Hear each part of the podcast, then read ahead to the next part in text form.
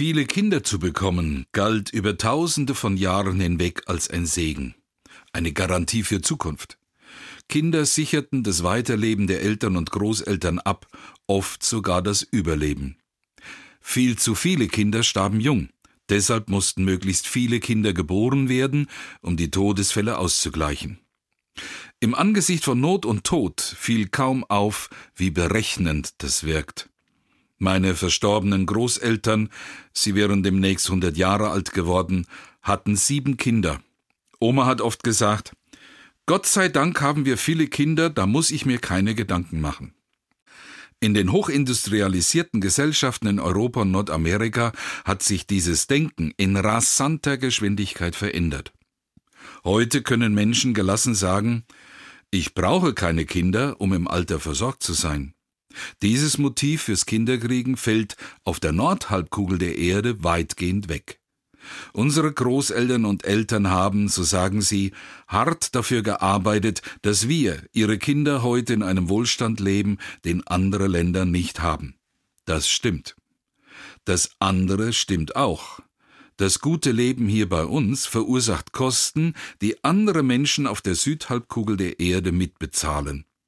Wir jammern, wenn der Benzinpreis sich der 2-Euro-Grenze nähert, und wir wissen, dass, wenn wir den tatsächlich gerechten Preis eines fossilen Brennstoffs zahlen müssten, wir unser Leben radikal ändern müssten. Und es tun würden. Aber noch gelingen Aufschübe. Während die Zahl der Kinder in vielen reichen Regionen zurückgeht, ist sie in anderen Ländern hoch. Die Weltbevölkerung insgesamt wächst. Oft heißt es, das sei das Problem. Aber das verschleiert, worum es eigentlich geht, um eine verkehrte Lebensweise, nämlich dass wenige Menschen einen Großteil der Ressourcen für sich beanspruchen.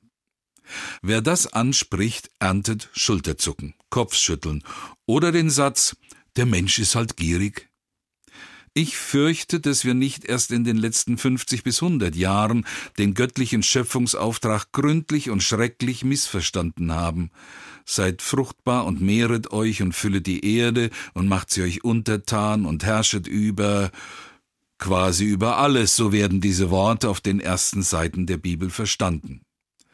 Aber wir verwechseln die ausbeuterische Weise, wie wir heute mit der Erde umgehen, mit dem Umgang, den Gott gebietet. Was vor tausenden von Jahren in der biblischen Schöpfungserzählung aufgeschrieben wurde, wurde einer kleinen Menschheitstruppe als große Verheißung zugesagt. Mehret euch, füllet die Erde. Da laufen ein paar Menschlein auf der Erde herum und ihnen sagt Gott, füllet die Erde. Das hebräische Wort dafür ist Rabah, in Menge füllen. Vermutlich haben die Menschen gelacht. Die ganze Erde füllen? Wir?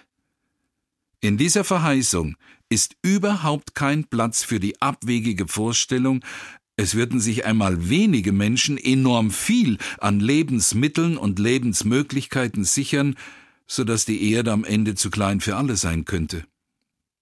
Die kleine Menschheitstruppe in der Schöpfungserzählung dagegen hört und versteht das Verheißungsvolle daran. Bringt Kinder auf die Welt und macht euch keine Sorgen. Denn es gibt auf dieser Erde genügend Lebensmittel und Lebensmöglichkeiten für alle, die schon leben und die noch geboren werden. So verstehe ich Gottes überschießende Verheißung. Fürs Leben aller Menschen ist alles im Überfluss da, doch es warte darauf, gerecht verteilt zu werden. Und genau darum geht es. Nicht Kinder- und Bevölkerungszahlen sind unser Problem, sondern ob wir unsere Lebensweise verändern. Das ist die Aufgabe.